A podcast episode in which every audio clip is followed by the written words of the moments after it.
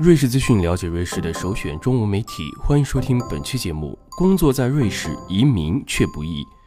尽管入籍门槛高，然而近年来瑞士所拥有的外来移民比例已近总人口的四分之一。尽管面对蜂拥而至的移民呢，他并不总是敞开怀抱，以迎客的姿态。为移民提供个人发展最佳路径。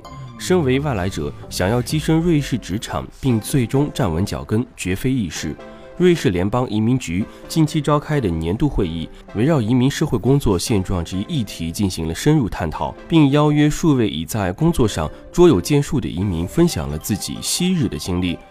回溯过去数十年，基于对工业、科研、农业以及建筑行业专业人才的渴求，瑞士先后从国外吸纳了为数众多的劳动力。除此以外，因在故国遭受政治迫害，自愿背井离乡远赴瑞士寻求庇护的难民，也成为了移民潮中不可小觑的群体。尽管如此，近百分之二十五的瑞士常住民并不拥有被誉为“小红本”的瑞士护照。由于近年来的气候变迁，武装冲突频现，不难预见，涌向欧洲及瑞士的移民潮将会愈演愈烈。然而，俗称的第四次工业革命也带来了诸多全新的挑战。一项研究预言，未来百分之九到百分之四十七不等的工作岗位将被机器人所取而代之。面对机器人大潮的威胁，首当其冲、最易波及的便是从事常规性体力劳动或处理例行事务的脑力工作者。无论你置身于工厂，亦或是身居管理层，一旦机器人来袭，都会难逃厄运。因此呢，不难预测，即将汹涌来袭的裁员潮，第一波卷袭的呢，便是移民。因为这一群体中的大多数人，往往栖身于低薪产业，在异国的夹缝中挣扎谋生。瑞士联邦移民局在首都波尔尼举办的本年度例会上。代表们就这一严峻的社会问题进行了商讨，力求协助外来移民在本国劳动力市场上谋求更好的机遇。柏林社会科学研究中心的麦克布尔达表示，语言交流能力和社交人脉网络可谓举足轻重。童话与社交往来无疑能够帮助一个外来移民有效提升自己的就业市场，有效提升自己在就业市场上的机遇，而击中难反的性别歧视则会起到阻碍作用。据布尔达介绍。通常，社会文化因素在移民谋业中扮演着至关重要的角色。